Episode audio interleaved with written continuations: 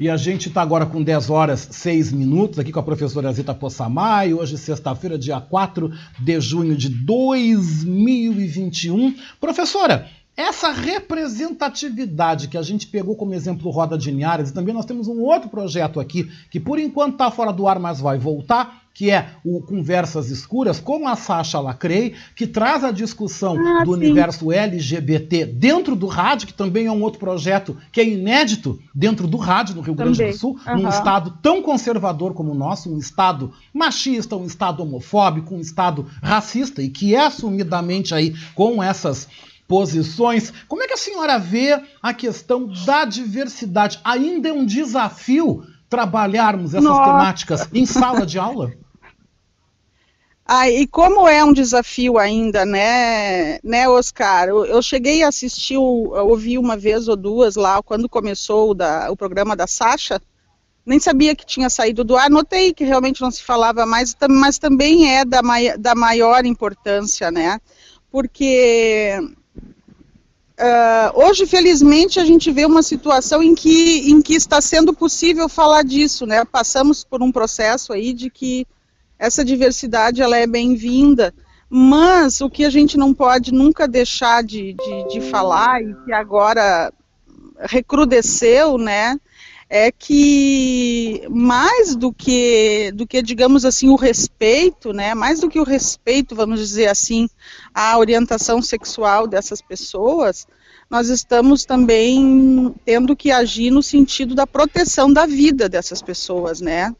Uh, Oscar, a gente tem assim alguns dados estatísticos que são aterrorizadores, como por exemplo a média de vida de pessoas trans, né, que, que não passa dos 30 anos, não chega aos 30 anos. Então é algo realmente assustador, né? Mas nós temos um longo caminho. Veja agora esse episódio que que aconteceu com a missa de sétimo dia, de uma de uma pessoa gay, que eu não sei exatamente quem foi, eu só escutei assim meio ampassant. Não sei se tu ouviste, Oscar, essa polêmica, mas eu escutei ontem no, no podcast do Saia Justa, que eu gosto bastante, e que faz uma defesa muito contundente disso, né? Em que, em que, na verdade, muitas vezes determinadas religiões ou segmentos dentro das religiões eles continuam, né, pregando, vamos dizer assim, ou defendendo esse preconceito, né? E, e isso que é realmente doloroso, né? Porque como a, a, Rita Von Hunt, né? Não sei se você conhece a Rita Von Hunt. Maravilhosa, adoro a Rita. Vejo direto. Ela dizia, né? Eu adoro também. Ela dizia, né, que que uh, o religioso parece não se dar muito conta do que que do que que Cristo, do que, que Jesus pregou, enfim, né, se fosse ao pé da letra e, e, e lá ver o que, que ele disse, né. Então, as pessoas acabam usando, muitas vezes, um discurso religioso para, enfim, para reverberar aí os seus preconceitos e, e nesse momento é uma situação que nós precisamos ter muito medo muito medo porque essas pessoas estão ameaças, elas estão sofrendo ameaças de vida, né? A gente nem tem noção disso, talvez por não conviver. Agora, quem convive diretamente, né, com, com pessoas desses grupos sabe o quanto eles o, que, o quanto eles estão ameaçados, né? Então é um momento de muita intolerância, de muita intolerância e, e que mais do que nunca nós precisamos, né, falar sobre isso, conversar sobre isso e, e, claro, a escola é mais um lugar, vamos dizer assim, para tratar dessa, dessa questão. E por isso que a gente discutiu aqui, inclusive, o ensino domiciliar, né? Aqueles que são mais conservadores, eles não querem que os filhos uh, sejam abordados nesses assuntos, né? Ontem mesmo, minha mãe aqui, ó, que está aqui comigo, estou aqui com ela. Dá um ela beijão nela. mencionava, por exemplo, sobre a questão da camisinha. Que quando a criança é bem pequena na escola, já pega uma banana e ensinam a usar a camisinha. E ela estava me contando isso, conservadora do, do, modo como ela é, uma pessoa católica, enfim, conservadora, assim, a mais não poder, uh, Oscar, imagina, assim, mas é uma pessoa que ouve, né, ela escuta. Então eu disse para ela assim, mas mãe, que bom, tem que ensinar mesmo. O Luca, o meu filho, né, com cinco anos mais ou menos, nós já dissemos para ele que ele tinha que usar camisinha. E uma vez ele até brincou que ele, que ele ia usar camisinha porque o pintinho dele estava com frio. Querido! ele teve essa saída, sabe? Porque ele associou assim, ah, camisinha, né? Meu pintinho está com frio, tem que usar camisinha. Ou seja, a educação sexual ela tem que começar muito cedo, muito cedo, porque não vai ser depois na adolescência que tu vai convencer um menino a usar camisinha para seja para não contrair AIDS, né, ou doenças venéreas ou até mesmo não engravidar, porque a gente sabe que o índice de soropositivos agora tem aumentado na juventude, né, que não tem se se, se prevenido adequadamente. Por que, que não se previne? Porque não teve uma educação uh, uh, sexual. Então, a escola, quanto mais ela avançar nessas questões, melhor. Porque ela ainda é muito conservadora. Ela ainda continua, por exemplo, uh, reforçando estereótipos de cor. O meu afilhado, de seis anos, Uh, entende? Tem uma verdadeira ojeriza com a cor, cor de rosa, sabe? Isso, o que, que, é isso, gente? Com seis anos ele já tem pavor da cor rosa. Então, assim, tudo, a, a, a, educação, seja na família ou seja na escola, ela tem realmente um papel, um papel muito importante. E o conservadorismo nesse aspecto, nós estamos ainda muito atrás. Precisamos realmente avançar muito. E esses, eu acho que esses programas, essas, né, quanto mais a gente falar do assunto, melhor, né? Teve um, um, uma conversa uma vez que o Marcelo Taz, Marcelo Taz, não sei se tu sabes. Sim, uh, gosto. Sim, conheço, acompanho o trabalho dele. Ele tem um filho trans, né? Eu não sabia. E aí um dia no Jornal da Cultura, eu não sabia, meu filho sabia, claro, porque essa dessa geração da juventude, eu tô conhecendo o Marcelo Taz agora, assim, através daquele programa dele. E aí ele disse, aí no Jornal da Cultura ele mencionou que ele tinha um filho trans. E aí lá pelas tantas ele disse assim, ó, gente, é uma pessoa, e no caso dele, né, que o filho se descobriu uh, trans, uh, enfim, uh, ele disse, é a mesma pessoa. Então parece assim que as pessoas não conseguem, né, quem é muito conservador não consegue ver que essas pessoas são são pessoas, né? Não é o gay, a trans, né, é, ou a lésbica, não, não é uma entidade, né? Não é é uma pessoa como outra né, e que tem uma orientação sexual que é muito difícil. Como tu mesmo disseste, olha, para sair do armário, né, Oscar, não é, não é tarefa fácil. E, e agora tu imagina ter que enfrentar o preconceito, a violência doméstica dentro de casa, porque ela começa dentro de casa com o pai e a mãe que não aceitam, os irmãos, né, uh, essa violência e depois na própria sociedade, porque a gente, as estatísticas estão aí para dizer a quantidade de pessoas LGBTQI que são assassinadas, simplesmente assassinadas por serem o que elas são, né?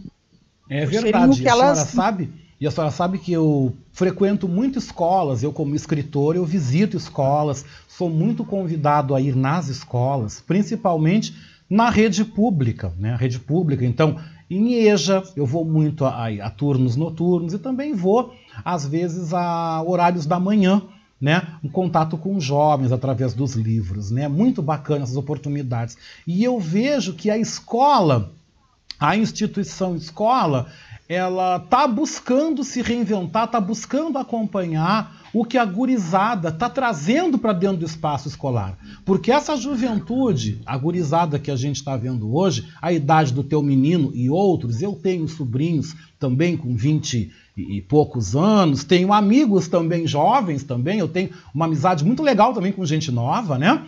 E a gente vê que eles estão chegando com outra pegada. Eles estão chegando com uma pegada que eles não têm o preconceito quanto à questão uh, sexual, né? Eles não têm problema em se relacionar com quem é gay, com quem não é gay, quem tu gosta, deixou de gostar. Isso é algo que eles não estão dando a mínima. Eles têm uma preocupação interessante com a questão ambiental. Isso me chamou muito a atenção, a questão do meio ambiente. E é uma gurizada, eu vejo muito nos meninos, os quais eu tenho oportunidade, quando dou oficinas, né, na área da poesia, de conversar, e quando eles fazem letra letra de rap, letra de funk, o quão os meninos são românticos e quão os meninos são carentes. Me chamou muito a atenção isso aí. O quão os meninos são carinhosos, né? Mudou aquele perfil, ah, o guri, a guriazinha romântica, papapá. Não, os meninos parece que estão querendo buscar um romantismo. Eu converso muito com meninos e meninos me falam que querem casar, querem ter uma família, querem ser pais. Gente, é muito curioso isso, tu não acha? É interessante, né? Até eu tenho um colega querido, um querido colega da FACED que trabalha exatamente sobre esse assunto. Ele trabalha masculinidade, né? E como é que isso vai também uh, sendo formado também no menino, né? Porque muito a gente estudou a menina, a questão do feminismo, a libertação da mulher, aquela coisa toda, e o e muito pouco se falou desse, desse masculino, né? Eu acho que é um, uma pauta bem interessante, mas para a gente tratar aqui também, Oscar. Mas eu concordo contigo, assim, a geração do meu filho, claro, Uh, uh, o meu filho de classe média, numa escola uh, privada, não sei se isso que tu está dizendo para a escola pública, acredito que sim também, né? Mas, mas, com certeza, assim, não há preconceito nenhum, inclusive eles, eles estão completamente por dentro desse dessa gramática, né, que, que para nós, da nossa geração, a gente não consegue, eu digo pessoas mais velhas, a gente ainda não tem o domínio, então ele mesmo explica como é que é cisgênero, como é que é binário, não binário, dadadá. ele que me explica, porque às vezes eu tenho dificuldade de, de dificuldade não, é, é, é, não faz parte, né, do nosso, do, de quem não é especialista, enfim, e, e então, eu estou aprendendo, vamos dizer assim, né? Estou aprendendo também sobre essas, essas questões, mas realmente é uma geração que, que por um lado, uh, trata disso com muito mais, vamos dizer assim, tranquilidade, né? Felizmente, né, Oscar? Felizmente, se a gente for pensar assim no que já se passou, né? Uh, o que essas pessoas já passaram também, né? Aí tem aquele filme maravilhoso, A Garota Dinamarquesa, para quem quiser assistir, que é a primeira operação, né, de, de transexualidade, a primeira tentativa, na verdade, de operação de transexualidade nos anos 20, quer dizer, não é que isso não existia, né, Oscar? Na verdade, essas orientações sempre estiveram aí, mas elas sempre foram emudecidas, caladas, completamente escondidas né, da sociedade, porque era realmente eram realmente desaprovadas. Né? Então, eu acho que já avançamos, sim, já avançamos bastante, mas precisamos avançar muito mais, né? Ah, eu também concordo e acho que nós precisamos avançar muito mais, eu digo, dos professores sempre se reciclando e ouvindo os alunos. Porque a gente, como escritor, a gente tem oportunidade, eu que sou uma pessoa que eu adoro fazer isso, e eu construo meu trabalho em cima de uma ficção mais apoiada na realidade, eu gosto muito de ouvir, ouvir, ver, né? estar dentro do espaço da escola. E o espaço da escola é um espaço riquíssimo, mas eu também chamo atenção porque os professores também precisam se abrir para os seus alunos, também precisam abrir a realidade além de simplesmente querer ministrar conteúdo. E a gente fica muito chocado em ver essa questão das escolas cívico-militares, porque elas vêm reforçar todo um conservadorismo, elas vêm trazer um debate onde a escola não é um lugar de reflexão, mas onde a escola é um lugar para empurrar a matéria goela abaixo e a família que cria seus filhos. Gente, é uma visão completamente equivocada de mundo, a senhora não acha? É, sem, é, sem dúvida, claro. Assim como nós temos uh, bolhas de, né, de, de progresso, vamos dizer assim, ou de uma visão mais atualizada com o mundo contemporâneo, é óbvio que nós temos essas, essas outras bolhas que são uh, muito conservadoras. E talvez até como uma reação, né, Oscar? A gente olha na sociedade brasileira, por exemplo, esses retrocessos políticos aí que aconteceram, eu, eu acredito que tenha, tenha muito a ver com uma reação uma reação com, com digamos assim, com, né, de reação a políticas que realmente contemplaram a diversidade, Uh, contemplaram a educação para aqueles que precisavam mais, né, para os pobres, contemplaram uma maior distribuição de renda, que foi pequena, mas enfim, né, a, a gente sabe que diminuiu os níveis de pobreza. Então, eu, eu, eu acredito que, que isso tudo é, é reação, entende? Quando há um empoderamento maior, desses grupos, a possibilidade deles se autoexpressarem, deles, deles realmente poderem sair nas ruas, poderem fazer, por exemplo, a, a caminhada né, do orgulho gay que tu estava mencionando agora e, e, ser uma quantidade de gente realmente expressiva, é em todas as capitais do Brasil, né, realmente expressivas.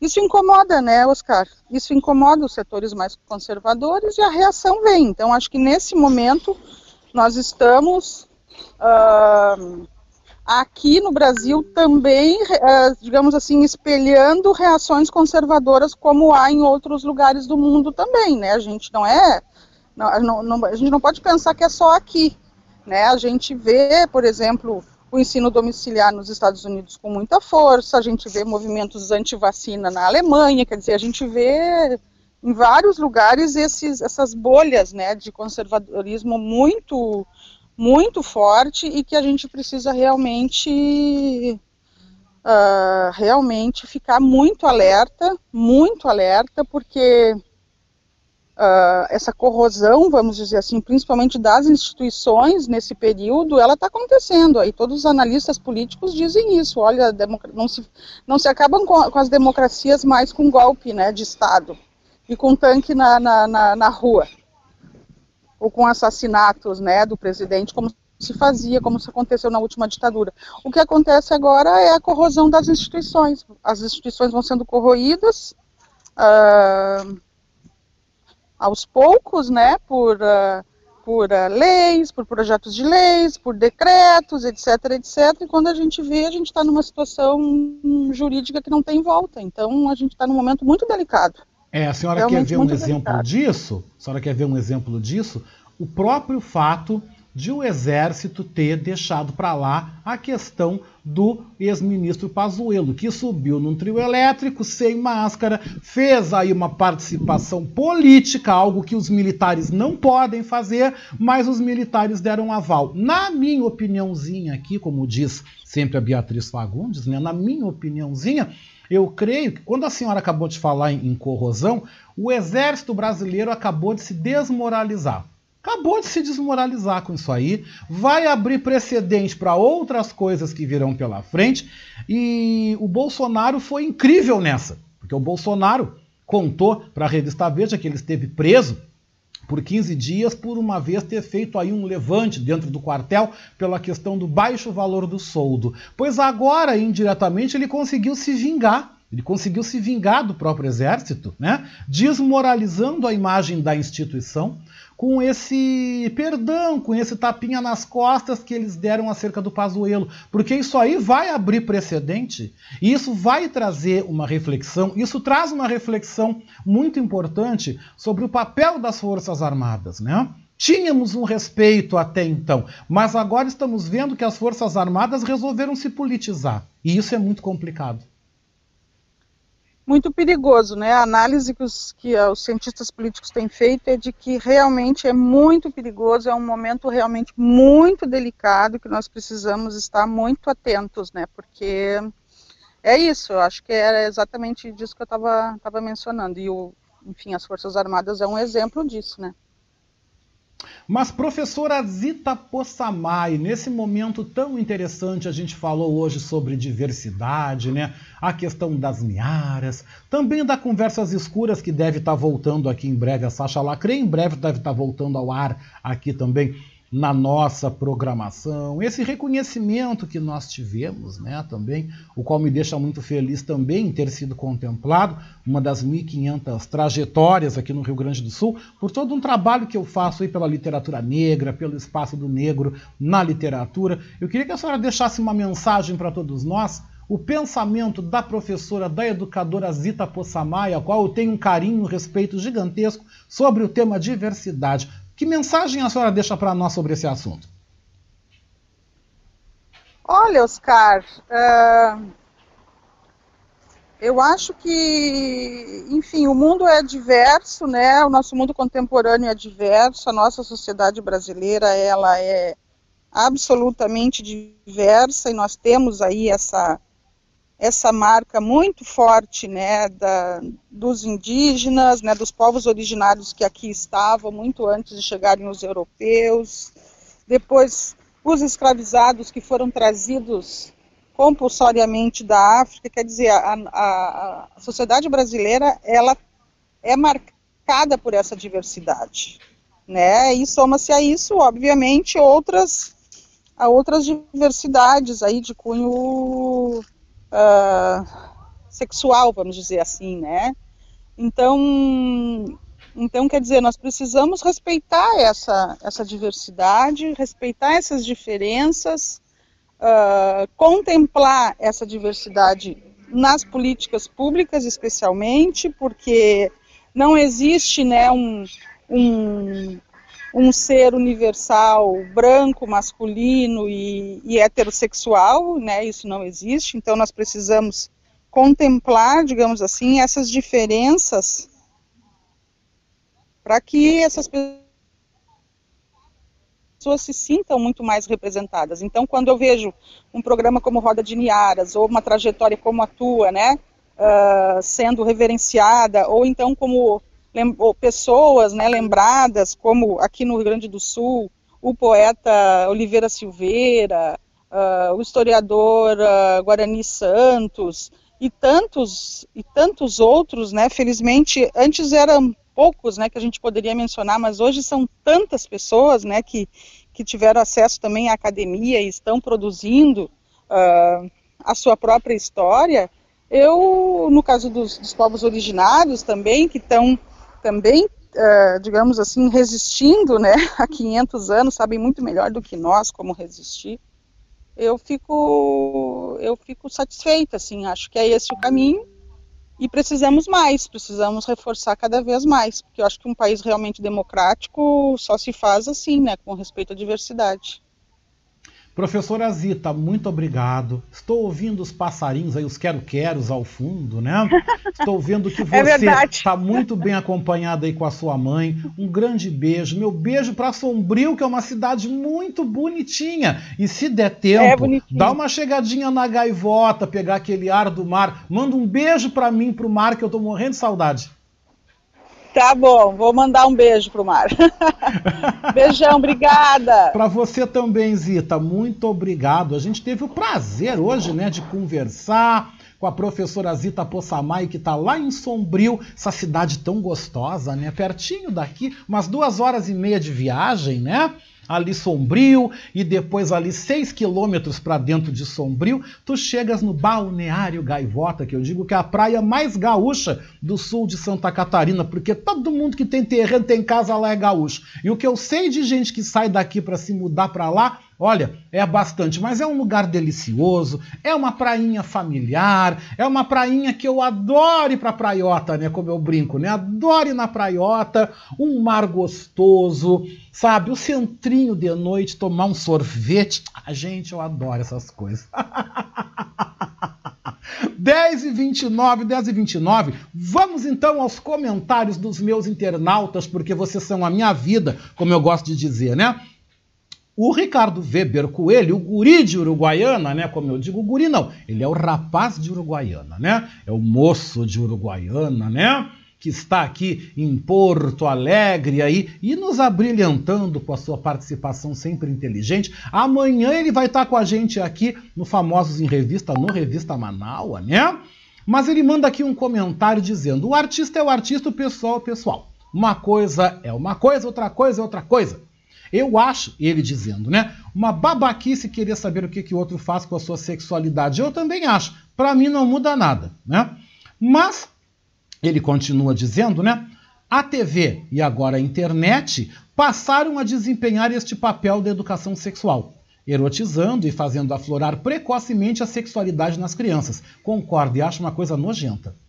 Segundo ele, né, programas de auditório em que um apresentador pergunta para uma criança de 9 anos Se o mais importante para ela é dinheiro ou sexo, e todos na plateia riem, deveria sair do ar. Eu vou dar nome aos bois porque eu vi esse programa, tá? Foi no programa Silvio Santos, em que um dia, naquelas enquetes que ele faz do quem quer dinheiro, quem quer dinheiro, veio uma criança e ele, eu estava assistindo, por acaso eu estava vendo, e ele, ele veio e perguntou para a menina se prefere dinheiro ou sexo, todo mundo riu. Eu achei aquilo ali o fim do mundo. Aliás, o Silvio Santos, com todo o respeito que deve, é o grande nome da comunicação da TV brasileira. Eu acho que o Silvio Santos tem um toque de Midas, o Silvio Santos lançou muita gente. O Silvio Santos tem uma história, um capítulo dentro da TV brasileira que é um capítulo só dele. Eu, particularmente, questiono muitos dos pensamentos que o Silvio Santos tem. Silvio Santos tem feito um papel feio na questão política, em estar tá apoiando abertamente o Bolsonaro. Aquilo ali, para mim, queima o SBT total. Né? O próprio genro dele é ministro do governo, ou seja, o Silvio Santos sempre teve ligações com governos e governos conservadores. Eu lembro na época da ditadura militar, aquele diário, a semana do presidente. Então o Silvio Santos ele sempre flertou com as ditaduras. Ele nunca flertou, por exemplo, com o governo Lula. Eu nunca vi uma boa relação dele com o governo Lula. Lembrando que na época do governo Lula foi quando o jornalismo ganhou força dentro do SBT. O SBT passou a ter jornais locais, o SBT passou a investir em jornalismo, graças a aporte também de propaganda que ganhou nos governos Lula e Dilma. Mas o Silvio Santos resolveu virar o coxo. Né? Não vou entrar aqui neste debate, mas eu questiono muito as questões contraditórias do Silvio Santos, os pensamentos retrógrados do Silvio Santos acerca da questão da mulher, acerca da questão do negro, acerca da questão do GLBT, ou seja, o Silvio Santos ele faz uma contracultura, ele faz aí uma programação voltada ao público C, D e E, porque quem é da classe A e B não assiste o SBT, isso é uma verdade, não vê, porque não tem nada ali que possa interessar, né? não tem mesmo, mas o Silvio Santos ele, ele faz isso. Ele, ele dá cor e dá voz a esses pensamentos que eu acho lamentáveis. Eu vi esse programa, né, Ricardo? Eu achei algo horrível. Concordo contigo, gênero, número e grau. A Adriana Petter volta aqui dizendo, né? Adriana Petter volta aqui dizendo que autoridades do Egito comentando sobre o caso do médico, né, o Dr. Vitor Sorrentino, que continua preso naquele país, né, por conta de uma ofensa que ele fez, primeiro a uma vendedora de uma loja lá indiana, indiana ou egípcia, falando em português aí algo que eu não vou aqui repetir, porque sinceramente, mas o que ele disse foi traduzido e aí chegou ao conhecimento das autoridades e por isso ele está detido, porque também no que ele falou, num vídeo que ele divulgou nas redes sociais, teria feito aí ofensas à comunidade, à cultura islâmica, né? E pelo visto vai continuar preso. A família dele ontem divulgou na imprensa um texto em árabe e em português pedindo desculpa, parará, parará, porque não foi por mal, mas ele abriu a boca e fez. Né? A verdade é que já está feito, né? Agora pedir desculpa, mas fez. Ele fez a besteira, né? E a Adriana Petter volta falando sobre esse caso, dizendo que, que ele, né, que o Dr. Vitor leve uma punição e que sirva de exemplo para a cultura machista e misógina que o brasileiro médio cultiva com muito carinho. Vovó sempre repetia o clichê: existe limite para tudo. E o brasileiro precisa ser constantemente lembrado disso. Olha, eu concordo, viu? Concordo em gênero, número e grau. A Lúcia dos Santos manda aqui uma mensagem aqui para nós. Vamos ouvir? Bom dia, Oscar.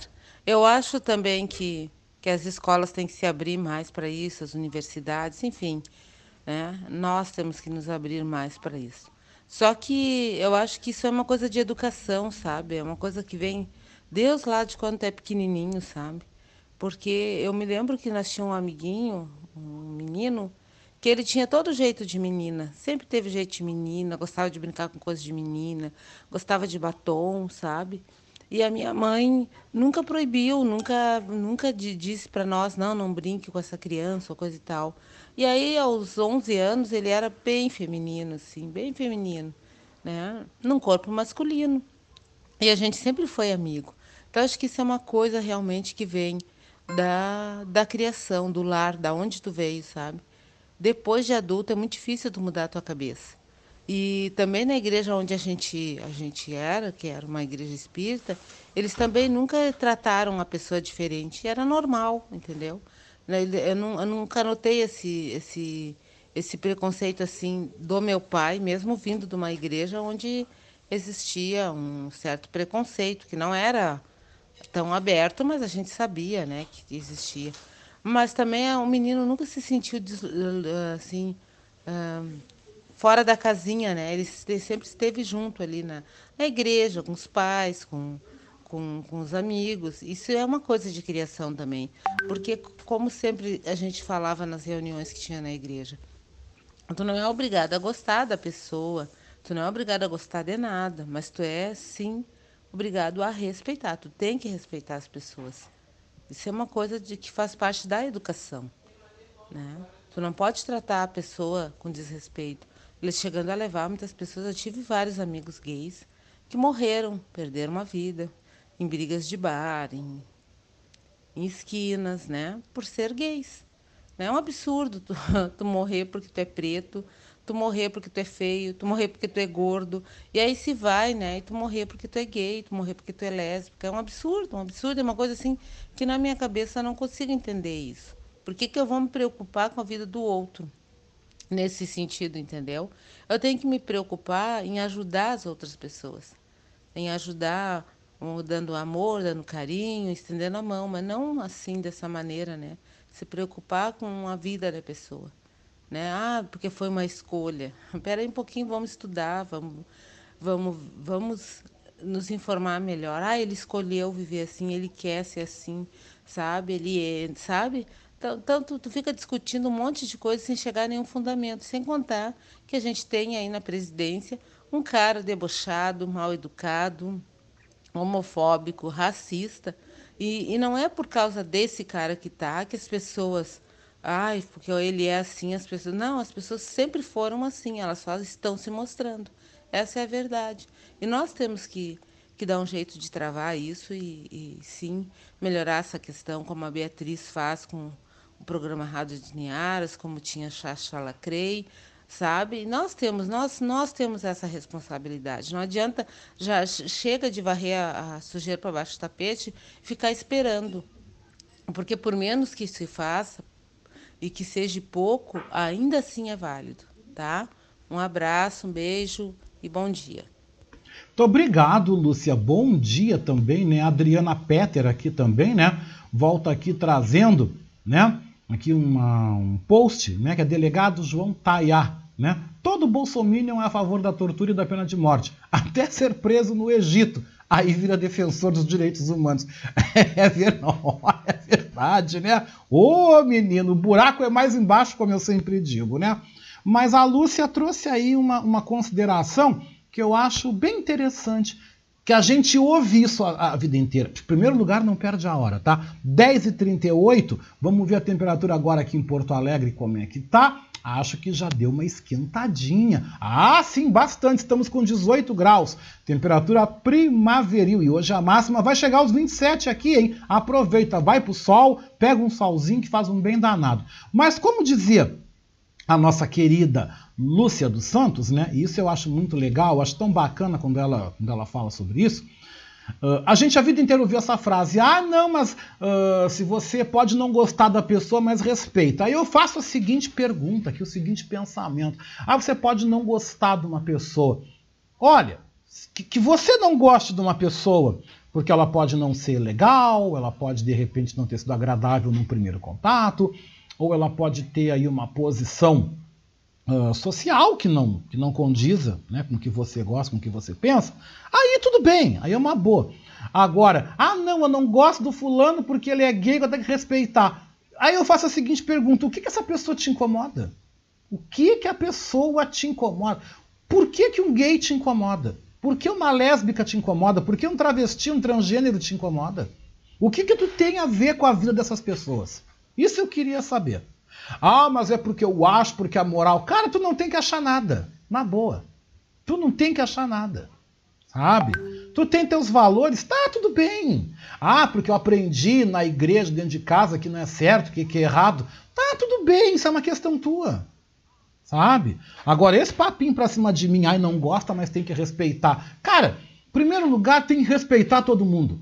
Independente de ser igual a ti, diferente de ti, etc e tal. Agora, na boa, na boa, sabe? Quer ver um exemplo? O próprio Papa, o próprio Papa Francisco disse e diz mesmo e fala que os cristãos, os católicos, devem acolher e respeitar os homossexuais. Se o Papa Francisco, que é o líder da Igreja Apostólica Romana, Igreja Católica Apostólica Romana, que é a maior religião aí dentro do, do cristianismo nas Américas, diz isso, quem sou eu para vir encher o saco? Ah, porque eu não gosto, porque eu não sei o que. Bah, na boa. Na boa. Na boa. Tá? Eu, eu digo aqui o seguinte: a sexualidade das pessoas não me interessa. O que elas fazem, deixam de fazer, o que, que gostam, deixam de gostar. Eu tenho o seguinte pensamento, neguinho, ó, vai ser feliz. Vai ser feliz. Quanto mais gente feliz no mundo, menos guerra, menos doença, menos fofoca, sabe? Vai ser feliz. Gente feliz não enche o saco. Tá? Gente feliz, o nome já diz, é gente feliz. E nós estamos aqui nessa vida, essa passagem é tão rápida, é tão curta a nossa passagem por aqui, e que eu digo que nós temos que ter o compromisso com a felicidade. Você deve ter o compromisso com o que te faz feliz, com o que você é feliz. E não ligue, não, não se importe com o que os outros falam, porque sempre os outros vão te julgar. Você sempre vai ser criticado.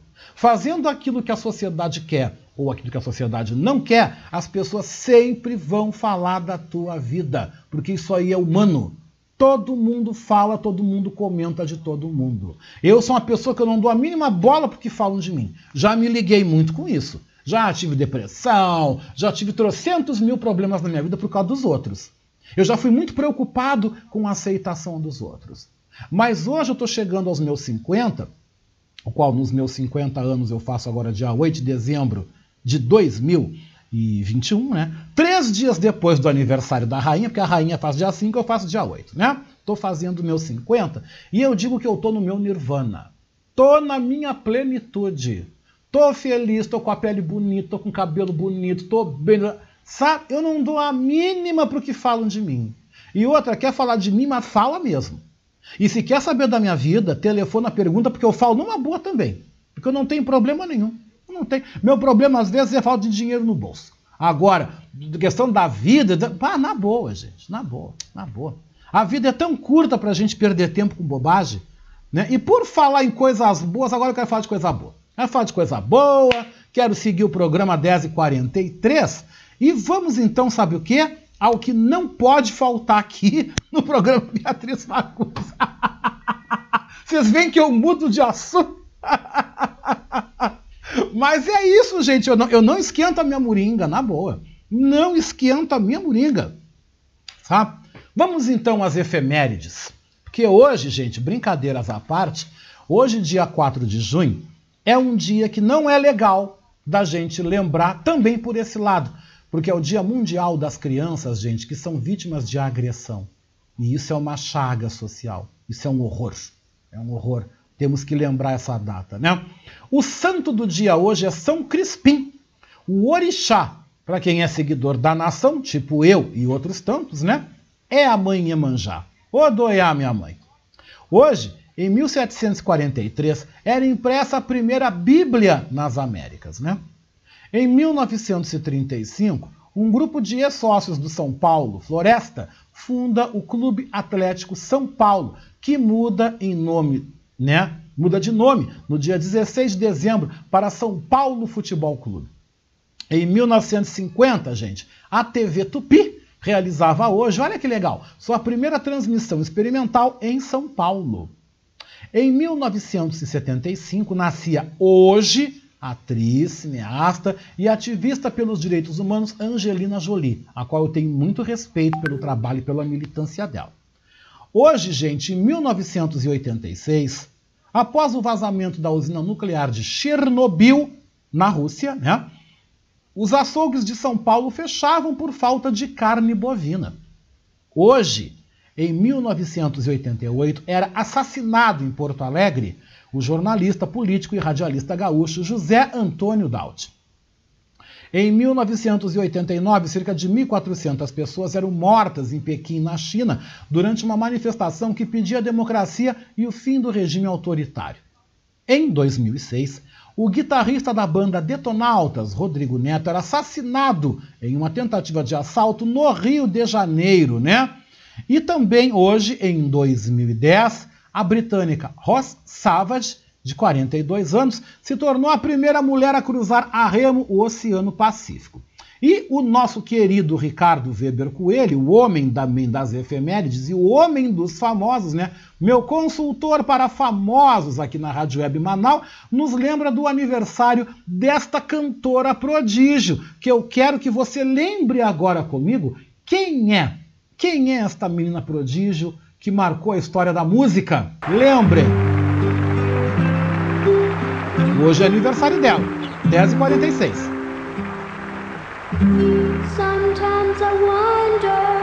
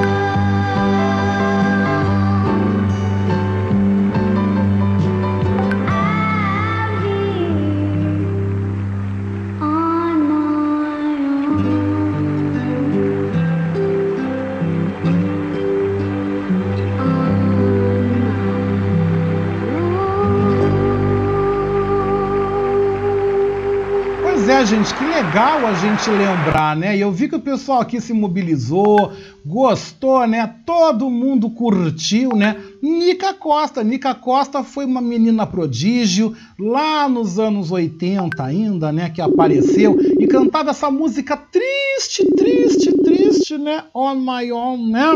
foi aí uma menina prodígio que chamou a atenção aí na música pop mundial. Mas agora, 10 para as 11, 10 para as 11, eu tenho o prazer de receber aqui ela, né? Beatriz Fagundes, nos dando a honra da presença aqui no programa. Bom dia, Beatriz. Bom dia, Oscar. Bom dia aos amigos, bom dia às amigas, tudo bem? Tudo certinho? Ótimo. Pois é, ontem eu fui dar uma conferida na previsão do tempo e vi ali a Estel, né, falando sobre os próximos dias e parece que nós vamos ter um veranico, né? Só que não é de maio, é veranico de junho algumas temperaturas bem altas aí nos próximos dias. Claro, nada de 30, 40 graus, mas 28, 27, 28, que para junho realmente não é, é, o nosso comum, né? Mas afora isso, é tudo embolado, tudo misturado, tudo junto, e a vida vai sendo levada desse jeito. Sabe que há pouco aqui recebemos a informação de mais uma pessoa que que está doente com Covid, essa coisa toda. E aí a gente fica né, internamente com aquela referência de que nós temos que aprender, evoluir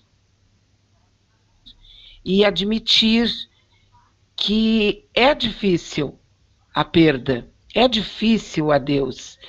E que tem que ser natural que as pessoas se sintam mal, que as pessoas chorem, que as pessoas se lamentem tem. É absolutamente natural. Ninguém precisa ser super-herói e dizer que tudo bem, né? Tem que sofrimento mesmo, acontece sofrimento. E aí os amigos, a família, todo mundo tem que chegar junto para dar uma força para essa pessoa, para ela poder passar por essa fase de aceitação de algo, né, Oscar, que é inevitável. Quer dizer, é todos nós chegaremos num momento em que teremos essa, essa passagem, né? Mas, na verdade, eu pedi aqui para conversar contigo, porque, primeiro, eu queria te cumprimentar pelo prêmio que tu recebeu. Eu, ontem à noite, a, vi no nosso Face e fiquei, assim, encantada, porque eu reconheço o teu valor, a tua capacidade, as tuas é, as tuas iniciativas sempre com um objetivo bem claro, né? De colocar a público, de trazer a discussão a respeito da etnia, não é a respeito da questão da negritude no Brasil, no Rio Grande do Sul, em Porto Alegre, enfim. E aí, quando a gente vê isso ter um reconhecimento, e pelo que eu entendi ali, esse prêmio, desse prêmio ser criado, tu também teve parte, né? E eu queria, assim, que tu, em poucas palavras, me contasse um pouco disso. Claro, com certeza, Beatriz, eu conto, claro, eu conto com o maior prazer, né? Esse prêmio, esse prêmio, o, Trajetórias Mestra Cirlei uh, Griot Amaro, primeiro contando para vocês quem foi a Cirlei Amaro, que eu tive o privilégio o prazer de publicar um texto dela, o último trabalho dela em vida. Né? O último trabalho dela em vida, onde ela contava histórias. Né? A dona Cirlei, como era muito querida em Pelotas, ela era uma griot né? Filha de uma cozinheira, também copeira. Dona Cirlei também trabalhou em casas de família e Dona Cirlei ela guardava um manancial da história da presença do negro em Pelotas, né? E Dona Cirlei era uma mulher fantástica. O primeiro contato que eu tive com ela foi em Erval quando eu participei da Semana de Cultura do município de Erval, que fica lá no sul do Rio Grande do Sul, onde eu fui palestrar nas escolas. Dona Cirlei estava junto e nós podemos nos conhecer. Dona Cirlei como uma mulher ativista do movimento negro, uma mulher ativista também da Umbanda, uma mulher ativista pelo direito da mulher negra lá no sul do estado, lá em Pelotas. E uma figura que foi homenageada quando eu estive a primeira, quando eu estive uma vez em Pelotas fazendo o, lançamento da primeira edição da coletânea Negras Palavras Gaúchas, a dona Cirlei Amaro então foi homenageada no Dia do Patrimônio pela Secretaria de Cultura de Pelotas. Então foi um momento muito lindo e ela era considerada uma griot. O que é uma griot? O griot é aquela pessoa que ela detém um conhecimento histórico e que através deste conhecimento ela passa através da oralidade, né? O termo griot ele foi bastante ampliado, ele foi bastante valorizado nos governos petistas, né? No governo do PT, dentro do Ministério da Cultura, nós trabalhamos com muito afinco para a valorização destes griots, dessas pessoas que mantêm o conhecimento histórico, né? E sobre esse prêmio, o Trajetórias Culturais, ele foi um prêmio realizado pelo Instituto Trocando Ideias em parceria com a Secretaria Estadual da Cultura, com recursos da Lei Aldir Blanc. E este prêmio, ele contemplou 1.500 personagens, 1.500 pessoas em todo o Rio Grande do Sul que detêm aí dentro da sua história alguma ação pública que mereça ser contemplada, que mereça ser agraciada. Eu fui um dos 1.500 aí agraciados, aí pelo trabalho que eu realizo já, já estou há 20 anos dentro do movimento negro, mas é um trabalho que eu faço aqui no Rio Grande do Sul, que eu comecei logo quando eu retornei para cá, e que foram aí as duas edições, a primeira em 2013 e a segunda em 2018, do projeto Coletâneas Negras Palavras Gaúchas 1 e 2, que foi um projeto, Beatriz, que nasceu dentro do meu coração. Após eu ter lançado meu terceiro livro, né, Cuidado Palavra Viva, que foi um convite que eu recebi para participar de um projeto de uma editora da Bahia e que reuniu escritores negros de todo o Brasil. Eu, naquele ano, eu lancei um livro com poemas e com contos, Tive a oportunidade de lançar esse projeto em Brasília e também em Salvador. Eu tinha acabado de chegar do lançamento em Salvador e eu no avião eu vinha pensando, Beatriz, poxa, eu queria tanto ver os meus pretos, eu queria tanto ver os negros iguais a mim viver isso que eu estou vivendo, porque eu já tinha ido, na, já estava na minha, na minha terceira, no meu terceiro lançamento de livro na minha vida, né? E nasceu esse desejo do meu coração e eu vi uma grande mesa na minha frente com vários negras e negras fazendo ali uma sessão gigantesca de autógrafos. E eu me pus a botar esse sonho em prática. Conversei com a professora Franquilina Marques Cardoso, que é a presidente da ONG, né?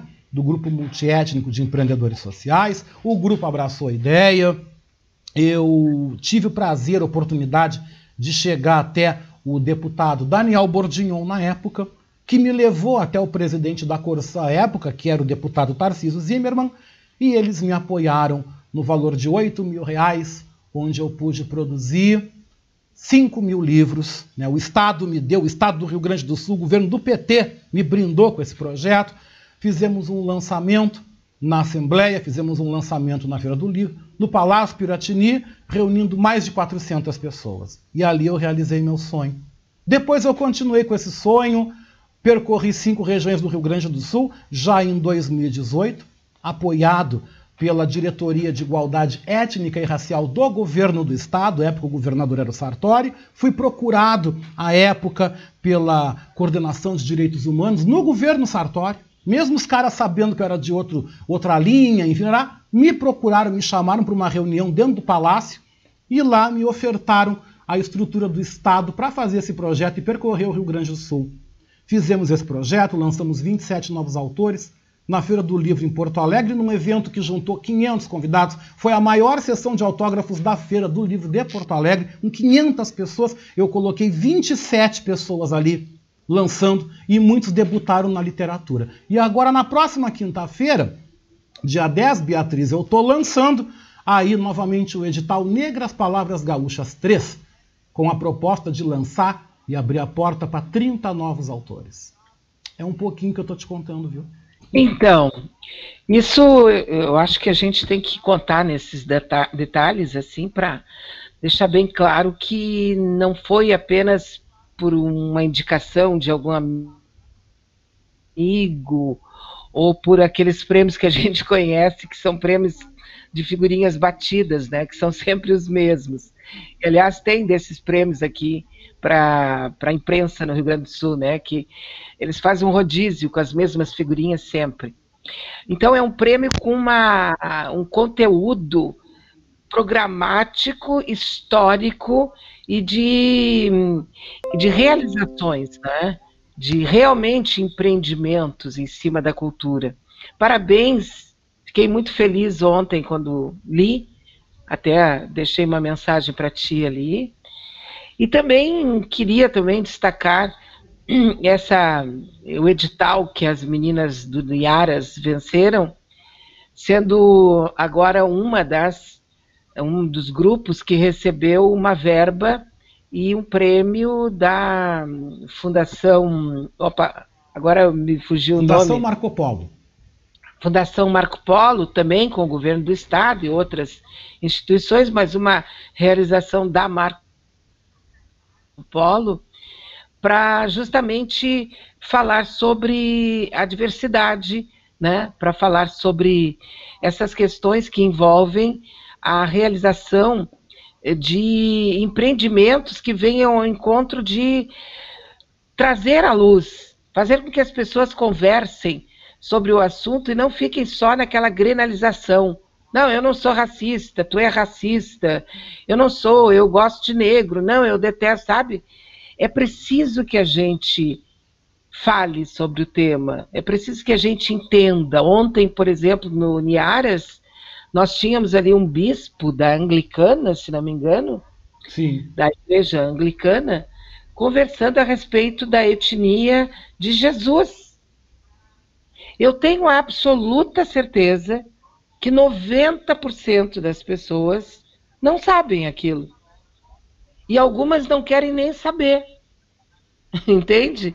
E ali no programa das Nearas tinha um pastor de uma igreja anglicana que não é negro comentando a respeito da etnia de Jesus. Quem quiser ouvir ou ver, nós temos aí nas redes, né, o programa na íntegra. Pode ouvir e ver, porque realmente vai perceber assim o quanto é preciso que se fale a respeito disso, o quanto foi feito, foi tecido uma narrativa, foi montada uma narrativa para dar ao branco, né, uma participação na história que sim, ele tem, mas que ele não é o único que ele não é a figura básica, a figura ah, o mais importante, o mais significativo, para conseguir realmente dividir entre todos os povos, independente da sua origem e etnia, a participação na montagem da nossa civilização, com as suas respectivas importâncias.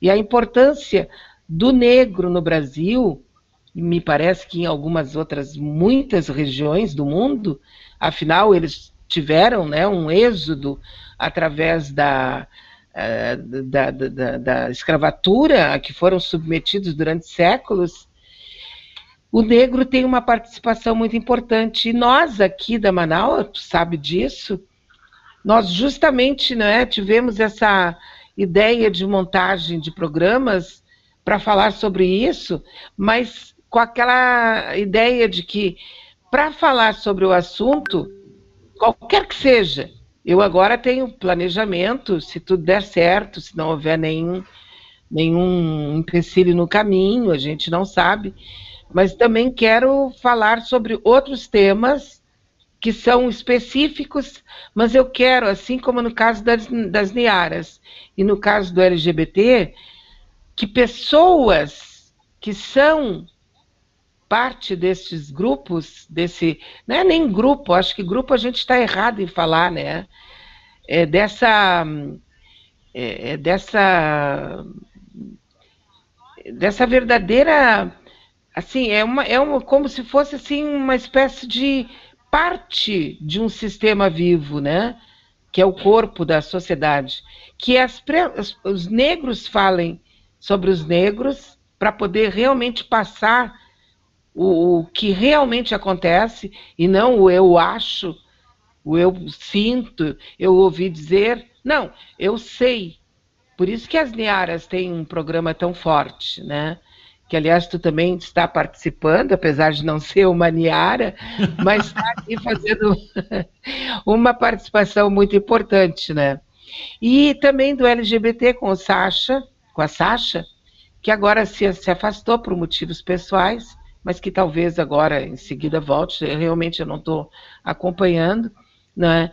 E também temos outros programas que devem ser feitos com essa característica, de serem levados ao ar e, ser, e o assunto ser tratado por pessoas que vivem aquilo, e não pelo Instituto Internacional de Astrologia, que geralmente é gerido, administrado e comandado por um branco, ou por muitos que a cara diz que são, sabe, de origem índia e negra, mas que ficam falando que são brancos, né? Que é o meu caso, por exemplo. Né? Eu sou pelo duro, como a gente fala. É pelo duro porque tenho aqui na minha, no meu sangue eu tenho negro, tenho índio, tenho português, tenho espanhol, tenho acho que até ET, né? Deve ter por aqui. Então,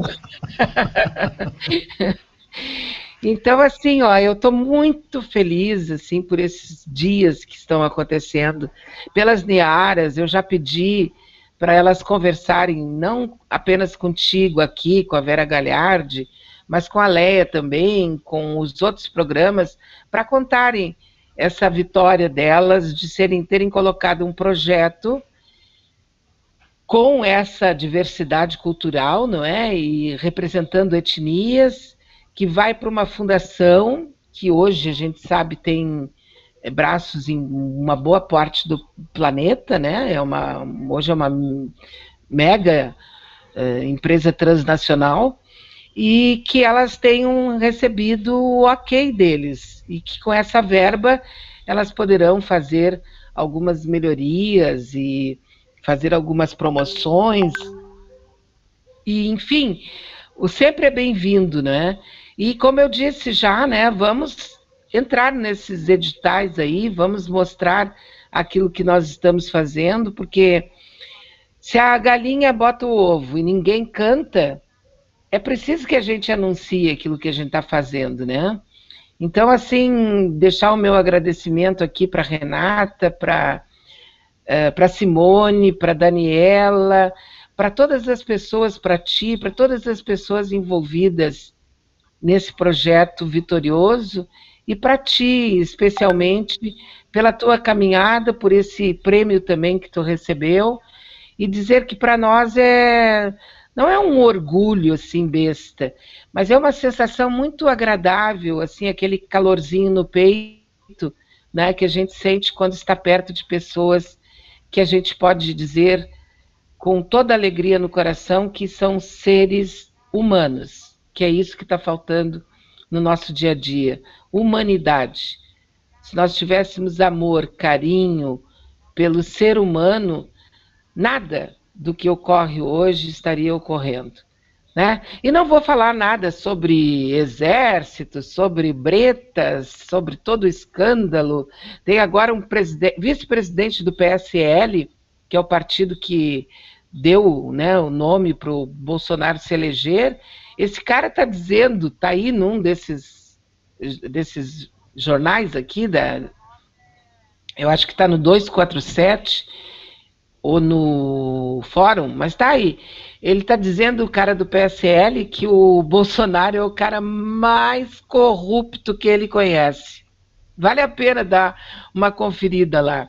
Então, vou desejar para todos um bom fim de, fim de semana. E assim, né? Muito carinho no coração, uma chuva de bênçãos em cima do universo, de cada um de nós, e vamos seguir construindo um mundo onde as pessoas não fiquem interessadas em saber o que que o outro está pensando, o que que o outro está fazendo, o que que o outro acha, mas que fique interessado em construir uma sociedade justa em que o delírio dos comunistas possa virar realidade. Qual é o delírio dos comunistas, Oscar? É o comum, é o igual, é todo mundo andando Coma. junto é que as pessoas junto. possam fazer três refeições, que as pessoas possam ter uma casa, um abrigo, que as pessoas possam ter um emprego, que as pessoas possam ter saúde, educação. Esse é o delírio comunista. É o nosso, né? Eu sou totalmente delirante. Um beijo, querido. Grande beijo, Beatriz. Olha, é uma honra, é uma, é uma satisfação e quero te agradecer mais uma vez a caminhada uh, a tia Daniela pela oportunidade de trazer as Niaras. Essas gurias, como eu digo, são fantásticas, né? Além de serem grandes amigas, grandes caminhadas aí na militância negra, essas gurias, olha, eu vou te dizer, são sensacionais. Muito bom. Um abraço, beijo. Um abraço, um beijo. Né, gente, a gente teve o prazer aqui de receber Beatriz Fagundes para conversar sobre esse momento muito feliz que a gente está vivendo hoje. Um momento feliz da família Manaua. E por falar em momento feliz, por falar em coisa boa, né? A Vera Lúcia Santos Vera Lúcia Santos mandou para mim uma música perguntando se tiver tempo, bota. Claro que eu vou botar e é agora, tá? Daqui a pouquinho na programação, o nosso querido enfermeiro Patrick Mateus vai estar tá com a gente aqui para que a gente possa retomar o assunto da questão das máscaras apropriadas para você usar aí durante a pandemia. A gente teve um problema aí de sinal, de chuvarada, de semana passada foi um caos, mas hoje, graças a Deus, tudo está fluindo muito bem, obrigado. E nós vamos retomar esse assunto também da pandemia. Mas antes, vamos ao sambinha da Vera Lúcia Santos aqui, né? Volte amanhã com Eliana de Lima, que eu adoro. 11 horas e 11 minutos.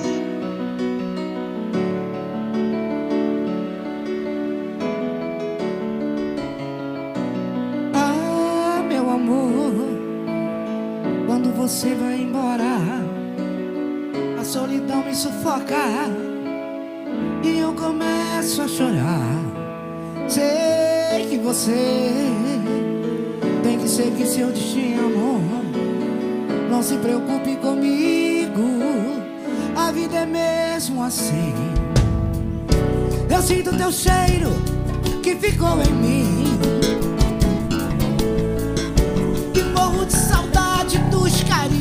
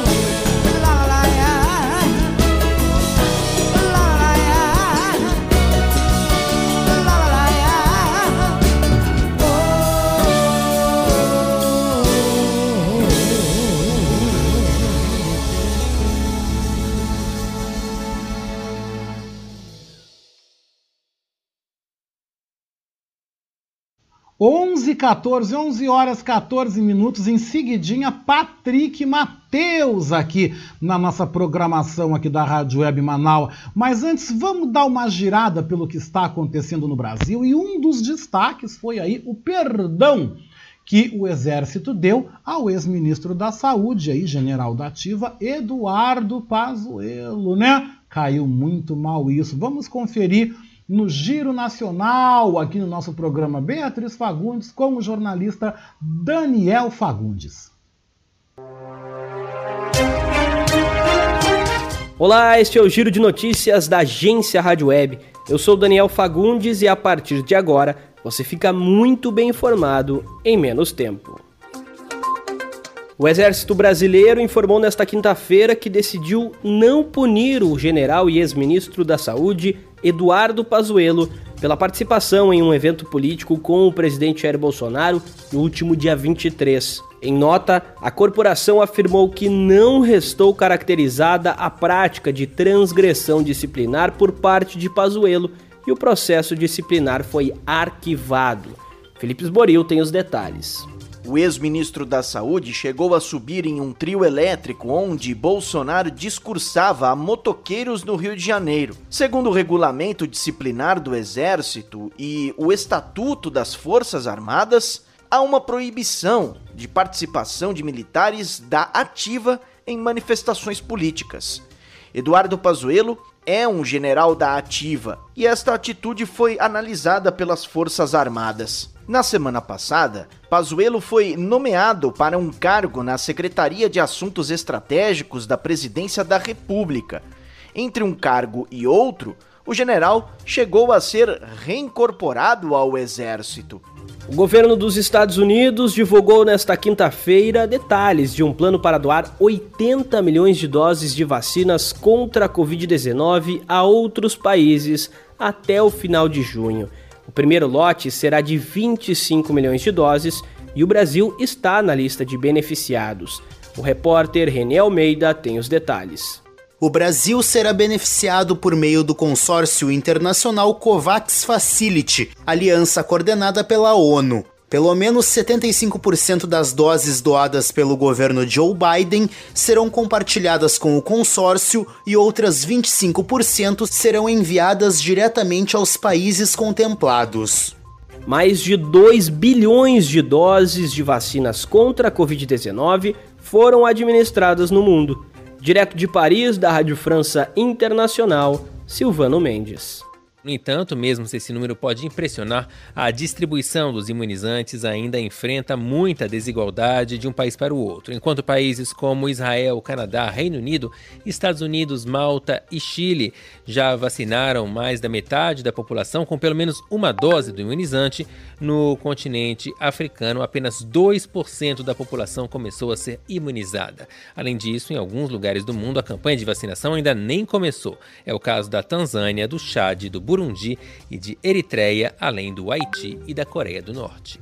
Ainda falando do novo coronavírus, o paciente de 71 anos que estava internado com Covid-19 e suspeita de fungo negro morreu na última quarta-feira em Campo Grande. O óbito foi confirmado pela Secretaria Municipal de Saúde. A repórter Denise Coelho traz as informações. O idoso estava em tratamento num hospital em Campo Grande, no Mato Grosso do Sul. Foi diagnosticado com coronavírus no dia 18 de maio e começou a apresentar sintomas de fungo negro no olho esquerdo no dia 28. O fungo negro ocorre quando há exposição a um tipo de mofo encontrado no solo, plantas, esterco e frutas e vegetais em decomposição. Ele afeta os seios da face, cérebro e pulmões. Pode ser fatal em pessoas com diabetes, com problemas graves de imunidade e com Covid.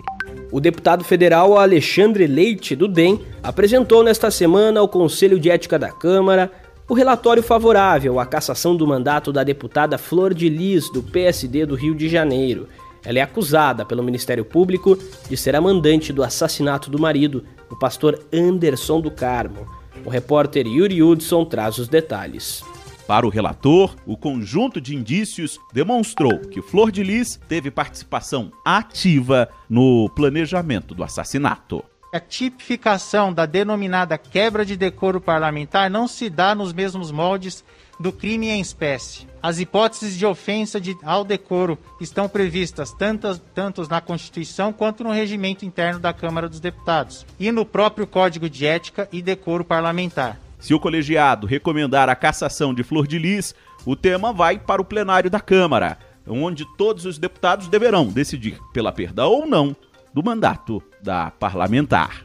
O ministro de Minas e Energia, Bento Albuquerque, voltou a descartar risco de apagão e racionamento no país e disse estudar medidas que vão desde a importação de mais energia até um incentivo ao deslocamento de consumo para além dos horários de pico via desconto na tarifa. A repórter Carolina Cassola traz as informações. Nessas situações, chuveiros elétricos e equipamentos de alta potência precisam ser acionados depois das 8 da noite para evitar pico de consumo na volta do expediente de trabalho, o que leva ao apagão, segundo Bento Albuquerque. Em entrevista ao jornal Folha de São Paulo, o ministro culpa o fenômeno Laninha pela pior crise hídrica nos últimos 91 anos. Apesar de todas as medidas para garantir o fornecimento de energia, ele diz que não tem como saber se vai chover mais até setembro, quando o Ministério da Economia prevê uma situação mais crítica. O índice de preços mundiais dos alimentos atingiu o nível mais alto desde 2011, chegando ao 12º aumento mensal consecutivo.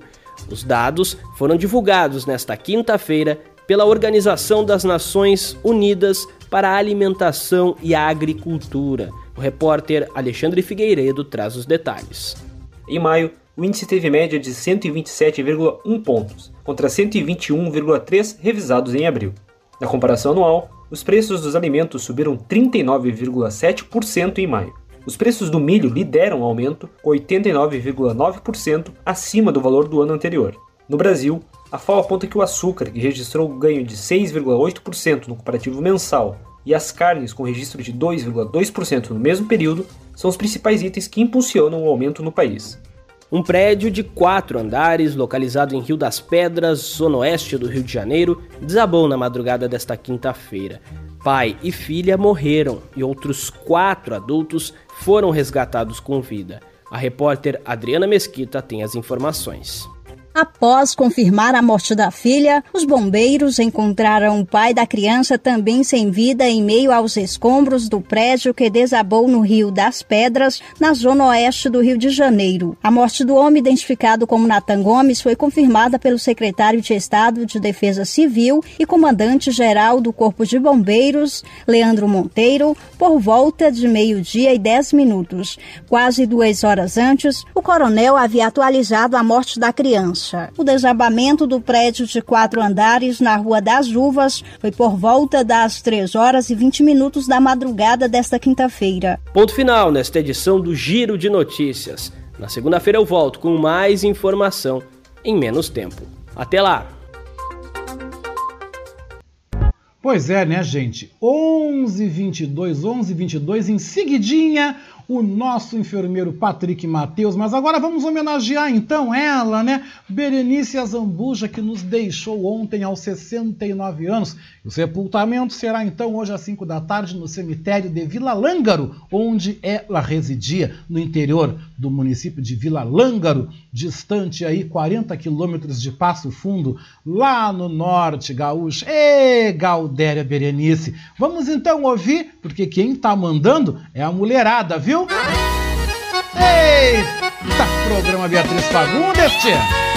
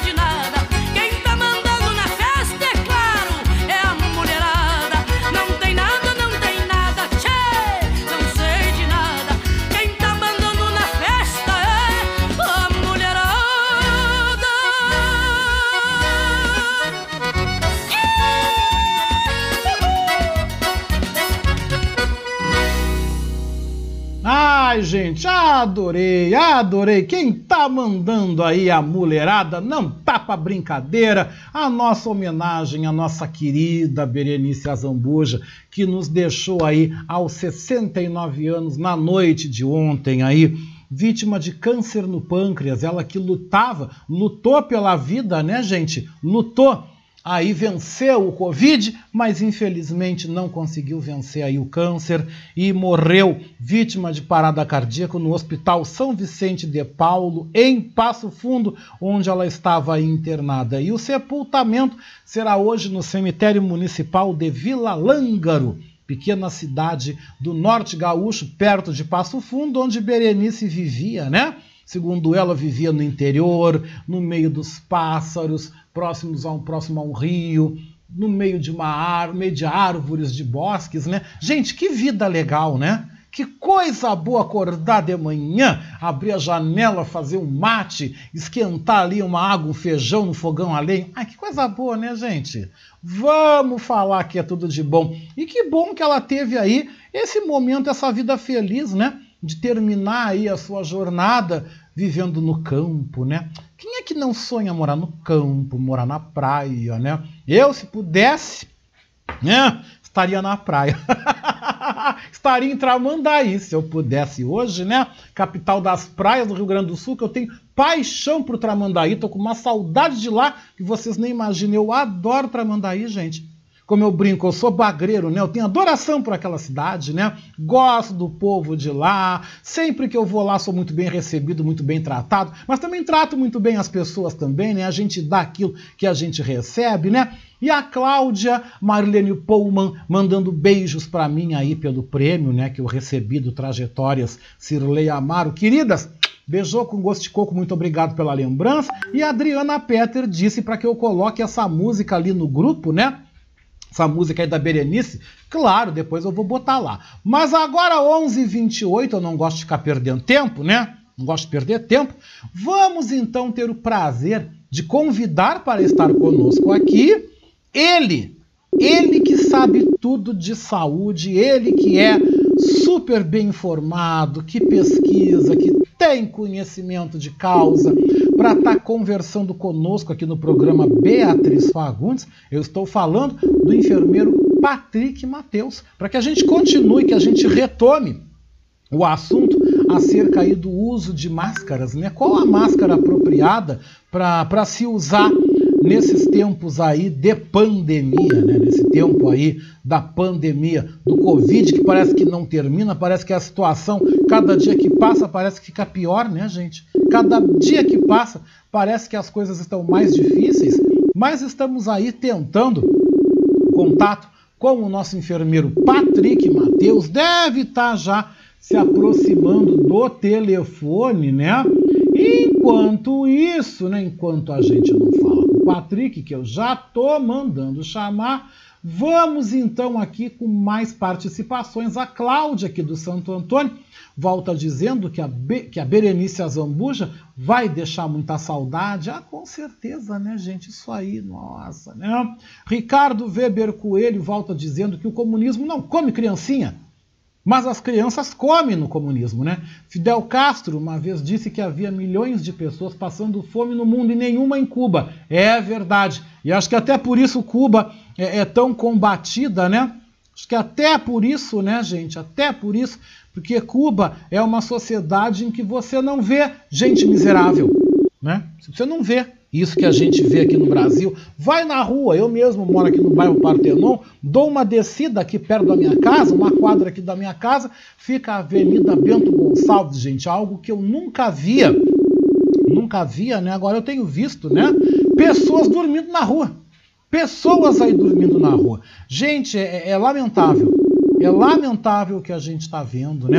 A população de rua de Porto Alegre é enorme Eu postei esses dias nas minhas redes sociais. Se você não me segue nas redes sociais, vai lá, pede amizade, né? Facebook, Oscar Henrique Cardoso.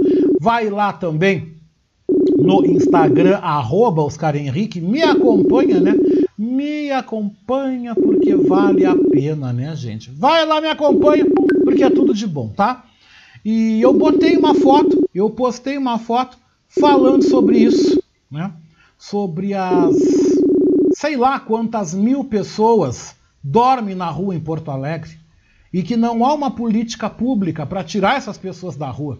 Mas eu falei também deste contraditório. Ao mesmo tempo que a gente vê isso, ao mesmo tempo que tu vê milhares dormindo nas ruas, tu vê Porto Alegre recebendo dois empreendimentos imobiliários aí de nome, né? Um deles é a filial do Hilton Hotel que estão levantando de frente ao Pontal do Estaleiro Só, que é uma área muito bonita de Porto Alegre, em que dá de frente para o Guaíba. Então, todas as suítes do Hilton Porto Alegre vão ter aí a visão do, do Guaíba, vão ter a visão da Zona Sul, enfim, está saindo um empreendimento que é um colosso aí, né? Vai trazer uma filial da rede Hilton em Porto Alegre. E Porto Alegre também está ganhando aí um prédio parece que já está boa parte já vendido, que o pessoal diz que não tem dinheiro, que tá, não, não, não, tem gente com dinheiro sim. Tem aí um prédio finíssimo, não sei qual o bairro que está saindo, que ele tem aí o design do estilista Pininfarina, que desenha aí os designs dos carros mais famosos, a grife italiana Pininfarina, pois o Pininfarina desenhou aí este prédio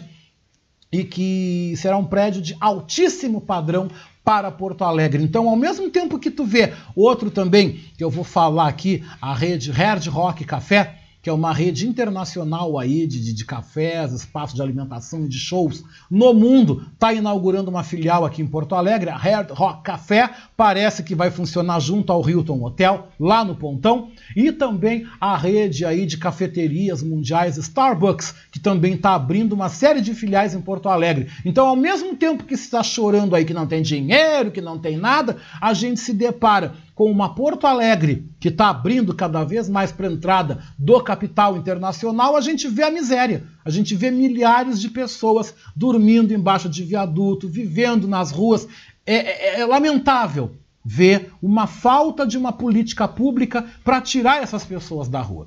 Para dar a esses cidadãos a dignidade e dar o direito, dar o direito a eles de ter um lar, dar o direito de ter uma casa, o direito de ter dignidade, de ter saúde, de ter água tratada, de ter energia elétrica, o que para nós parece tão básico, que para nós parece tão comum tu ligar ali o interruptor, tá, tô com luz em casa, ok, vou tomar um banho, tenho meu chuveiro legal. Gente, para muitos ainda é um sonho, para muitos ainda é algo utópico, né? É verdadeiramente absurdo e revoltante vivermos numa cidade onde nós temos milhares morando na rua, onde nós temos muitos que mal têm o que comer, aonde estamos atravessando aí esse período de pandemia, um período realmente horroroso, período realmente muito triste. Eu recebi uma mensagem agora que eu quero repassar para vocês, né? Estamos tentando contato com o nosso querido enfermeiro Patrick Matheus, não estou conseguindo esse contato, daqui a pouco a gente tenta, senão a gente segue o baile, a gente segue a casinha igual aí vamos vivendo, né? Mas eu quero passar para vocês uma mensagem que eu recebi agora, são 11 horas e 34 minutos, não perde a hora, não chega atrasado, tá? Uh, convocando, né, hoje, às 9 da noite, independente da tua crença, da tua religião, tá? Vamos todos orar um Pai Nosso na janela das suas casas, né? Pode ser em voz alta ou não. O mundo inteiro, gente, está sofrendo com essa pandemia e hoje não tem mais o eu, existe o nós. E essa mensagem que eu recebi pediu para repassar para todo mundo. Eu estou repassando aqui pelas ondas do rádio. Quem estiver em casa, quem puder, às nove da noite, vá e ore Reza aí um Pai Nosso para todas as pessoas que estão sofrendo nessa pandemia. Todos nós também estamos sofrendo de uma certa forma. Hoje eu falei de notícia boa aqui no programa, eu trouxe muita coisa boa, mas também não posso me furtar, eu não posso esquecer, virar as costas aí para o sofrimento que todos nós estamos vivendo, né, gente? A gente está vivendo uma carga aí muito pesada de, de, de, sofrimento por conta da pandemia, o número de mortes não diminui, as mortes seguem aí aumentando cada vez mais, as infecções, as, as contaminações pela, pela Covid, né? A gente pensa que as coisas vão diminuir, não diminuem, não diminuem, pelo contrário, né? Agora temos aí a variante indiana já circulando, sendo identificada em alguns lugares do Brasil. É muito triste tudo isso que está acontecendo, gente. Muito triste e muito, muito dramático o que a gente está vendo, né, gente? Dramático, dramático mesmo que a gente está vendo. Mas vamos então de notícia. Vamos de notícia. Antes da notícia, vamos então com a tua participação, meu querido aí amigo Felipe Magnus, né, lá do Rio de Janeiro, dizendo que se a política do país não fosse tão podre, eu poderia me candidatar. Deixa eu contar uma coisa aqui para você sobre esse assunto. que eu falo, eu conto as minhas coisas mesmo. Eu já recebi convite. Eu recebi três convites para me candidatar a vereador. Ah, isso já aconteceu, tá? Já houve isso, tá, Felipe? Uh, um dos partidos que me procurou eu achei de uma cara de pau, assim, impressionante. Isso foi na época em que eu era presidente do Conselho do Negro aqui de Porto Alegre, né? Conselho Municipal dos Direitos do Povo Negro. Né? Foi uma experiência muito legal, mas muito difícil, porque tu tens que lidar com relações político-partidárias e que são coisas extremamente espinhosas, extremamente espinhosas, né? E eu recebi convite de alguns partidos, entre eles o antigo PRB, né? que era o partido ligado aí à Igreja Universal. Fui procurado por dirigentes deles que queriam me lançar vereador, ofereceram toda a estrutura da IURD, né? Estrutura da Igreja Universal, ofereceram tudo, né? E conversando, conversando, conversando, eu falei para eles: mas vocês vão querer lançar, mesmo sabendo que eu sou do outro lado, mesmo sabendo que eu sou de nação, que eu sou de religião afro. E aí um dos pastores moro lá chegou e disse: Ah, isso aí a gente cura. Ou seja, isso aí a gente cura mostra o quão não existe seriedade nas coisas, né? Quão as coisas não são sérias, né? Porque mesmo sabendo que eu penso o contrário deles, mesmo sabendo que eu sou um cara de esquerda, mesmo sabendo que a minha fé antagoniza com o que eles fazem dentro da igreja deles. Não queria lançar porque te acha interessante, porque tu é negro, a gente acompanha teu trabalho e dinheiro não falta. Eu disse não. Eu disse não. Na hora eu fui muito educado, como eu sempre sou muito educado, muito ponderado. Eu saí da reunião quieto.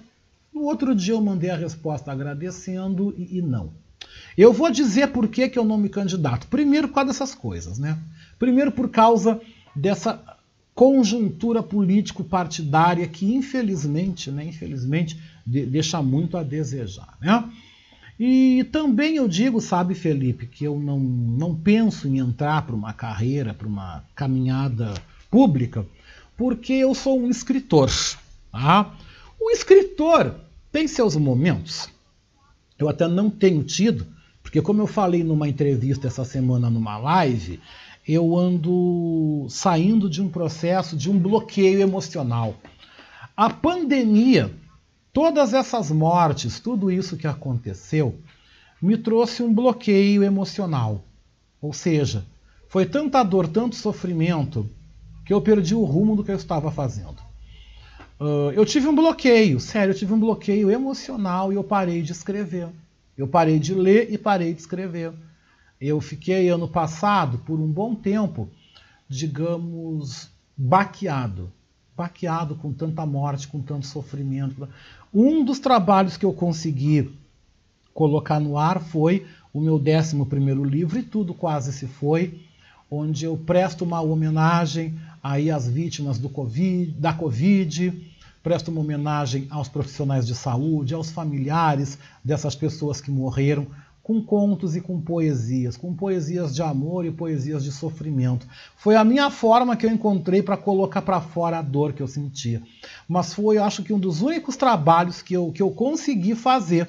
Foi um dos únicos trabalhos que eu consegui fazer, né? E eu tive este bloqueio. Mas eu sou um escritor, eu sou um escritor e com isso, eu preciso de momentos em que eu fique na minha, que eu fique isolado, que eu fique no meu canto. Eu também tenho momentos, sabe, que eu gosto de ficar quieto na minha casa, no meu cantinho. Principalmente no inverno, noites frias. Eu, eu, eu não gosto de sair de casa no inverno. Eu não curto muito sair de casa. Eu saio mais de dia, durante o dia. Eu sou uma pessoa mais diurna. Né? Eu saio mais de dia de casa. E eu à noite é difícil eu sair. Porque eu gosto de ficar em casa no meu cantinho. Eu gosto de fazer um sopão, né? uma sopinha de legumes. Eu gosto de ficar enrolado no edredom. Eu e o meu fiel escudeiro Snoopy, né? Tá deitado aqui nos meus pés do meu lado. Então a gente fica no sofá vendo TV. Eu e o Snoopy abraçadinho, né? O Snoopy deitado no meu colo, embaixo do edredomzinho. Eu gosto de ficar quieto no meu canto. Eu sou uma pessoa que eu sou extrovertida, mas ao mesmo tempo eu gosto muito de ficar na minha. Eu tenho os meus momentos bem do escritor. O momento de ficar quieto, de ficar no seu canto e de escrever. Eu quero retomar alguns trabalhos porque eu estou conseguindo, graças a Deus, sair deste bloqueio emocional. Eu estou conseguindo voltar a pensar, a trazer as histórias que eu estava fazendo. Eu estava produzindo dois livros ao mesmo tempo quando eu tive este baque. Quando estourou a pandemia, quando começaram as mortes, quando eu perdi amigos, quando eu tive familiares aí infectados, eu tive um bloqueio emocional, que eu não sei explicar o que, que é isso. Eu não sei realmente explicar, mas eu tive um bloqueio tanto no ler como no escrever. Eu não conseguia pegar num livro e não conseguia escrever. Eu estou agora tentando voltar. Tenho alguns livros que eu estou lendo e eu quero voltar a ler. Eu quero sair disso. Eu estou conseguindo. Eu estou conseguindo emocionalmente voltar ao normal. Mas eu posso dizer a vocês que é um processo muito complicado. Eu jamais imaginei que eu ia sentir isso. Nunca imaginei. Eu tenho certeza, eu creio que foi tanta dor, tanto sofrimento e que esse sofrimento me causou dor. Né? Mas, Felipe, obrigado por tu trazer esse assunto e por eu poder conversar isso com vocês, que também fazem parte da minha vida, da minha família. Né? Por isso que eu não me meto com política, porque eu sou escritor, eu gosto muito de ficar na minha. Mas agora quem está por aqui já com a gente é ele, o nosso enfermeiro Patrick Matheus. Tudo bom, querido? Bom dia, Oscar. Bom dia, ouvintes da Manaua. Como vai? Eu vou muito bem agora conversando contigo, melhor ainda. Felipe, aliás, Felipe não, Patrick, perdão. Acontece Patrick. muito, mais do que tu imagina. Oi? Eu já atendo por Felipe e por Rodrigo, porque isso acontece muito, não se preocupa. Patrick, Vamos, vamos retomar aquele assunto das máscaras, né? Teve uma manifestação dia 29, a próxima está marcada para 19 de junho. A próxima vai ser num sábado, daqui a três sábados, né? Daqui a três sábados, Exato. dia 19 de junho, e o pessoal quer ir para a rua com segurança. Qual a máscara apropriada que a gente deve usar? Então, Oscar, a máscara apropriada, com certeza, a mais apropriada, melhor dizendo, são as máscaras do tipo PFF2, que são máscaras que têm uma capacidade de filtragem muito maior, muito superior que as máscaras comuns de três telas, que seriam as cirúrgicas, e as máscaras de tecido, ainda que com tecido triplo. E a gente começou a falar nisso no programa da sexta-feira passada e acabou não conseguindo terminar pelo adiantado da hora. Eu dizia que é, a diferença entre as máscaras do tipo PFF2 para as máscaras de tecido é que as partículas do vírus, que a gente até fez uma analogia com uma pena, né, uma pequena pena, uma pluma de travesseiro, que você estoure um travesseiro e, e deixa aquelas plumas caírem do alto, as plumas menores desse travesseiro, elas vão levar muito mais tempo até chegarem ao chão. Então, nós podemos imaginar que os aerossóis, que são as partículas que a gente emite enquanto fala, enquanto dá risada, enquanto sorri, essas partículas são infinitas vezes mais leves do que uma pequena pluma. Ou seja, essas partículas conseguem ficar pairando no ambiente pairando na superfície por um tempo muito maior até que elas finalmente atinjam o chão. O que, que as máscaras do tipo PFF2 fazem? que as máscaras de tecido comum ou de três telas não conseguem fazer. Primeiro, as máscaras PFF2, elas têm uma regulamentação, por isso elas se chamam máscaras PFF2 número 95 porque elas têm uma capacidade, primeiro, de ajustar perfeitamente, ou seja, as máscaras do tipo PFF2 têm um ajuste perfeito à moldagem do rosto, não permitindo que haja escape de ar, que é o que acontece na grande maioria das vezes nas máscaras de tecido e nas máscaras três telas. Então a primeira coisa é essa, não há escape de ar entre o interior e o lado externo da máscara. O ajuste é perfeito. A segunda questão, o material do qual é produzido essas máscaras, ele é um material especial para garantir que haja, no caso das máscaras padrão PFF2, uma filtragem mínima de 94% das partículas. Acontece que o tamanho das partículas do coronavírus, que fica numa região entre 0,3 e 0,5 microns, que é uma unidade pequena de medida, é justamente a parte que a máscara tem maior efetividade. Ou seja, ela é capaz de filtrar praticamente todas as partículas nesse tamanho. Além disso, uma das questões importantes a se falar a respeito das máscaras do tipo PFF2 é que dificilmente essas partículas do vírus, quando nós fazemos o ato de inspirar dentro da máscara, elas nunca vêm em linha reta. Pelo contrário, o ato da inspiração acaba fazendo com que a inalação dessas partículas, Oscar, se dê de forma espiral. Ou seja, elas vêm no mesmo formato daquela molinha de caderno, em sentido espiral. E com isso, a trama dos tecidos de algodão que são feitas, as maiorias das máscaras comuns, essa trama não tem capacidade de segurar uma partícula que, além de muito pequena, muito menor do que a trama do tecido, também vem num sentido espiral que é completamente contrário às tramas do algodão, do tecido.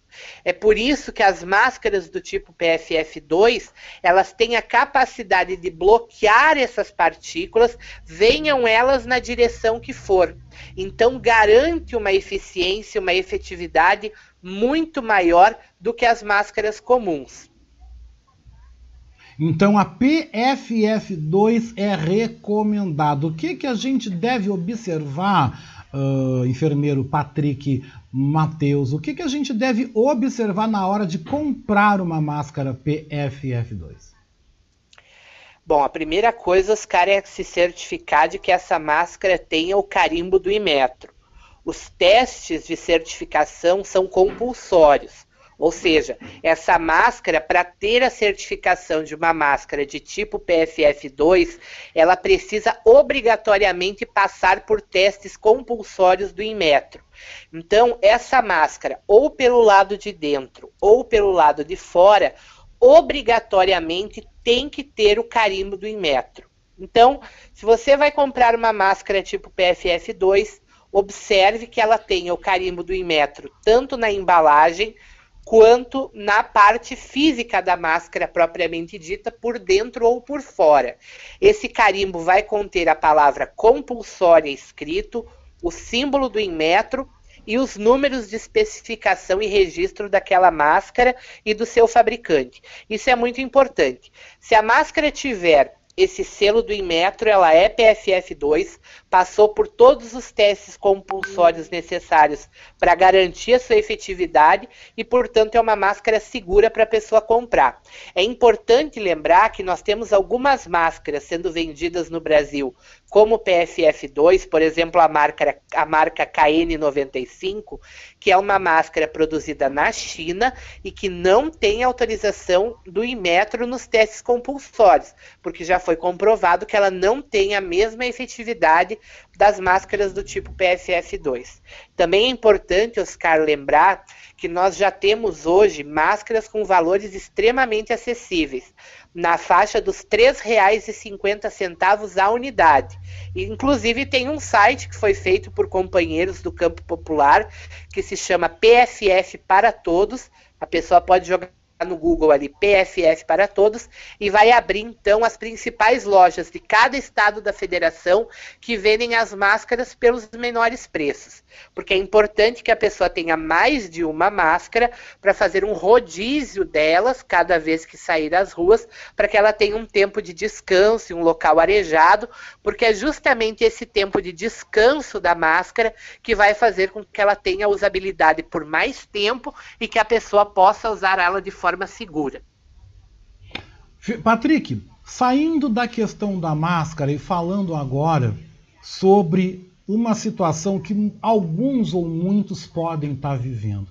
Eu estou em casa e, no caso de eu ter uma pessoa na minha casa que está infectada, que cuidados eu devo ter e o que, que eu devo ofertar a essa pessoa nesse momento tão difícil? Perfeito, uma pergunta bem importante, Oscar. A gente sabe que a gente vive num país de absurdas desigualdades, né? Então a gente vai falar aqui do cenário perfeito. Qual é o cenário perfeito? É o cenário onde essa pessoa que está infectada pela Covid-19 tem à disposição dela um quarto onde ela poderá permanecer sozinha. Né? A gente sabe que isso não é realidade da maioria dos lares, principalmente das regiões mais periféricas do nosso país, onde as pessoas geralmente não têm um quarto para cada membro da família, né? Mas é, levando em conta que a pessoa tenha na sua casa um quarto separado onde essa pessoa possa ficar, essa é a primeira questão. Essa pessoa deve ficar restrita dentro do seu quarto, né? Dentro do seu quarto com porta fechada e janela aberta. Ah, mas está frio, a pessoa não pode pegar frio. Sim, uma parte da janela deve ficar aberta, Oscar, dia e noite. Ah, mas é inverno, mas é frio, não importa. É preciso garantir a ventilação, tanto para as demais pessoas da casa que residam naquele lugar, quanto para a pessoa que está enferma, que precisa que tenha essa troca de ar entre o espaço externo e o espaço interno, para que justamente essas partículas do vírus sejam eliminadas do ambiente. Então, a primeira questão é essa: a pessoa deve ficar separada em um cômodo da casa, isolada, sozinha. É, a segunda questão, Oscar, é que sempre que uma pessoa da família for ter contato com essa pessoa, é preciso que haja então uma maior ventilação. Portanto, se aquela janela tinha só uma pequena fresta aberta, é importante que essa pessoa faça a abertura total da janela para que haja uma boa circulação de ar e que a pessoa que for entrar, seja para levar o alimento, para levar